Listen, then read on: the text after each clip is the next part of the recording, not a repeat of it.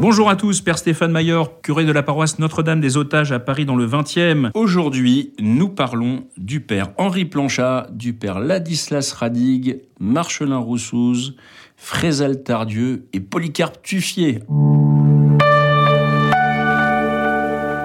Ces gens ont des noms un petit peu bizarres, mais on va s'intéresser à eux. Qui étaient ces hommes? Bah, C'était simplement cinq prêtres qui ont été béatifiés le samedi 22 avril 2023 par le pape qui avait envoyé son cardinal pour l'occasion à l'église Saint-Sulpice. Ces cinq prêtres-là, qu'est-ce qu'ils ont fait? Pourquoi ils ont été béatifiés? Alors ils sont morts à Paris pendant les événements de la Commune.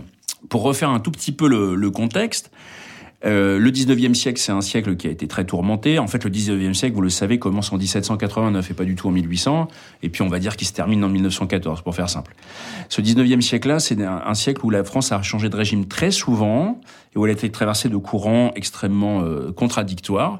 Et notamment chez les républicains, on va dire qu'il y avait deux courants qui se sont dégagés. Les républicains bleus, Hein, donc, euh, pour faire simple, République euh, franc-maçonne et bourgeoise, et puis les républicains rouges, République révolutionnaire, qui prenaient assez volontiers la violence. Bon. Aujourd'hui, ces courants d'ailleurs sont pas totalement absents de notre débat public, mais on va pas euh, polémiquer là-dessus. À l'époque de la Commune de Paris, les deux régimes cohabitent. Les Républicains bleus ont instauré la Troisième République depuis le 4 septembre 1870, après la, la chute du Second Empire, et les Républicains rouges ont pris le pouvoir à Paris. Et ils se sont érigés en commune indépendante, euh, avec un conseil communal, avec un certain nombre de lois euh, en avance, hein, qui sont d'ailleurs des lois certaines intéressantes, comme par exemple euh, avoir une semaine de travail avec un temps limité pour les ouvriers, que les ouvriers soient pas corvéables à merci, un certain nombre de lois égalitaires sur les questions hommes-femmes mais aussi, et c'est ça le point qui nous intéresse, des lois très antichrétiennes, notamment la séparation de l'Église et de l'État. C'est pas du tout la Troisième République en 1905 qui l'a inventé. Elle s'est inspirée, elle a repris intégralement ce que la Commune avait mis en place euh, pour le dimanche des Rameaux 1871, le 2 avril.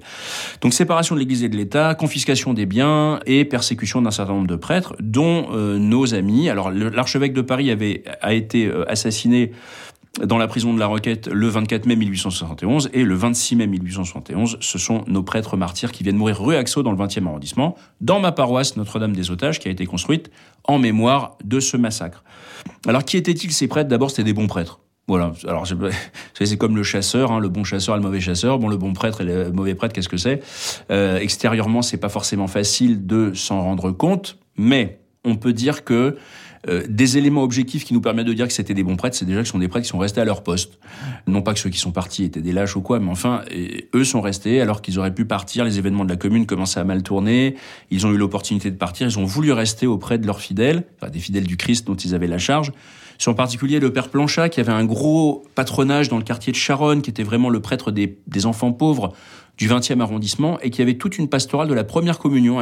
C'était une espèce de redécouverte du baptême par la préparation de la première communion dans un environnement très déchristianisé. Il était hors de question pour lui de quitter ses enfants, surtout pendant la semaine sainte où il se préparait à la première communion le jour de Pâques. Donc vraiment, lui, il est resté. Et puis, le père Radig et ses compagnons picpuciens, eux, sont restés en poste. C'était les chefs de la congrégation picpucienne. Il n'était pas question qu'ils partent aussi, un peu comme le capitaine, dans le navire tous ces gens-là ont été arrêtés le jeudi saint, c'est merveilleux hein, de se dire ça quand même, euh, jeudi saint de 1871 par les communards. Ils ont été incarcérés euh, de nombreuses semaines jusqu'à la fin de la commune et puis vers la fin de la commune, deux jours avant la fin de la commune, le 26 mai 1871, ils ont été transportés par une bande de communards jusqu'à la rue Axo pour être massacrés. Euh, ce massacre a été fait, nous, nous a dit le Vatican, en haine de la foi. Hein, c'est quelque chose qui a été établi en novembre 2021, où en fait on a eu vraiment la certitude que euh, ces hommes avaient, été, avaient bel et bien été massacrés en haine de la foi, et donc on pouvait les appeler des martyrs, et à partir de là, je dirais, la procédure de béatification a été accélérée, elle a pris longtemps, vous vous rendez compte, plus de 150 ans, hein, mais euh, de fait, euh, sur la fin, ça s'est vraiment accéléré une fois que le martyr a été reconnu, puisque comme vous le savez peut-être, pour béatifier un martyr, il n'y a pas besoin d'attester des miracles post-mortem. Le martyr vaut béatification immédiate pratiquement. Donc euh, il n'y a pas besoin de faire toute une enquête sur les miracles euh, à, l'invocation des, saints, comme c'est le cas pour les autres saints, mais il suffit d'avoir une enquête fouillée sur les événements pour bien attester que c'était un martyr. Et donc certains chrétiens, euh, on va dire de sensibilité plutôt gauche, contestaient le fait que c'était un martyr. Ils disaient que c'était des victimes politiques. Et l'Église a fini par attester que c'était bel et bien un martyr et que les prêtres, en tout cas, avaient été tués en haine de la foi. Ces prêtres-là, qu'est-ce qu'ils ont à nous apprendre? Ils ont à nous apprendre d'abord que pour eux, il faut bien comprendre que dans leur esprit, leur souffrance, c'était pour le salut du monde. C'est-à-dire qu'ils ont inscrit vraiment leur souffrance dans la vie du Christ ils avaient vraiment l'impression, on, l'a dans les écrits, si vous voulez, qu'ils ont écrit en prison, hein, et dans les, propos qu'on a rapportés, que leurs co, leur, co-détenus qui ont survécu ont rapporté, ils avaient une conscience très profonde et très humble de vivre ce que vivait le Christ. C'était pas du tout des fanfarons qui allaient euh, au martyr, la poitrine euh, au vent, en se disant ah oh, voilà on va au martyr. Non, pas du tout. Ils ont même essayé d'échapper à ça, comme comme Jésus à Gethsemane, ils ont eu envie que ça se passe pas, quoi. Hein. Euh, donc ça veut dire que c'était des gens au contraire vraiment chrétiens, qui voulaient pas mourir, qui n'étaient pas des suicidaires. Mais en revanche, qui avaient cette conscience profonde de revivre ce que leur maître avait vécu. Et pour moi, c'est vraiment plein d'enseignements, puisque je trouve qu'aujourd'hui, euh, on a du mal à interpréter la souffrance, même dans le monde chrétien. Dans le monde païen, soyons clairs, la souffrance est forcément un échec. Il faut l'éliminer à tout prix elle n'a pas de prix, elle n'a pas de valeur, euh, et même, je dirais, euh, on est en train de réfléchir aux lois sur l'euthanasie précisément pour ça, en se disant des gens qui souffrent n'ont pas de valeur en ce monde, donc il vaut mieux arrêter leur vie pour arrêter leur souffrance. C'est un peu la logique. Euh, les gens de l'époque, je dis les gens de l'époque parce que c'était pas que les prêtres, avaient une spiritualité qui était beaucoup plus axée sur la croix et qui nous rappelle, au fond, le vrai sens de la souffrance chrétienne, c'est-à-dire tu offres tes souffrances, ça sauve le monde. Voilà. Ce que tu vis n'est pas uniquement pour toi, euh, c'est pas uniquement pour ton salut, ils n'avaient pas uniquement l'impression de faire leur salut, comme on dit, hein, euh, par ces souffrances, mais bien de participer au salut du monde entier par le Christ. C'est un enseignement pour nous. Quand on a des tracas, quand c'est difficile pour nous, quand on a des souffrances qui sont pas forcément au niveau de celles du Christ, ni même celles des otages martyrs de la commune, on est appelé à les offrir pour le salut du monde, pour la conversion des pécheurs. Hein, ça, c'est quelque chose qu'ils avaient vraiment à cœur pour la conversion des pécheurs, pas simplement pour les gens qu'on aime.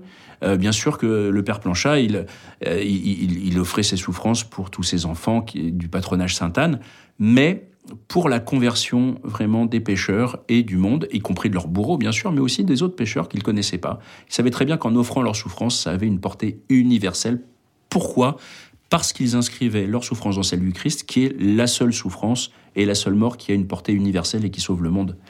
Donc il faut retrouver ça. Ça, c'est vraiment un point important et c'est pour ça que chez nous, les paroissiens Notre-Dame des Otages et tous ceux qui viendront en pèlerinage chez nous, on vient en pèlerinage pour offrir ses souffrances pour le monde. Pas simplement pour soi-même ou pour en être déchargé, mais pour trouver ce salut du monde.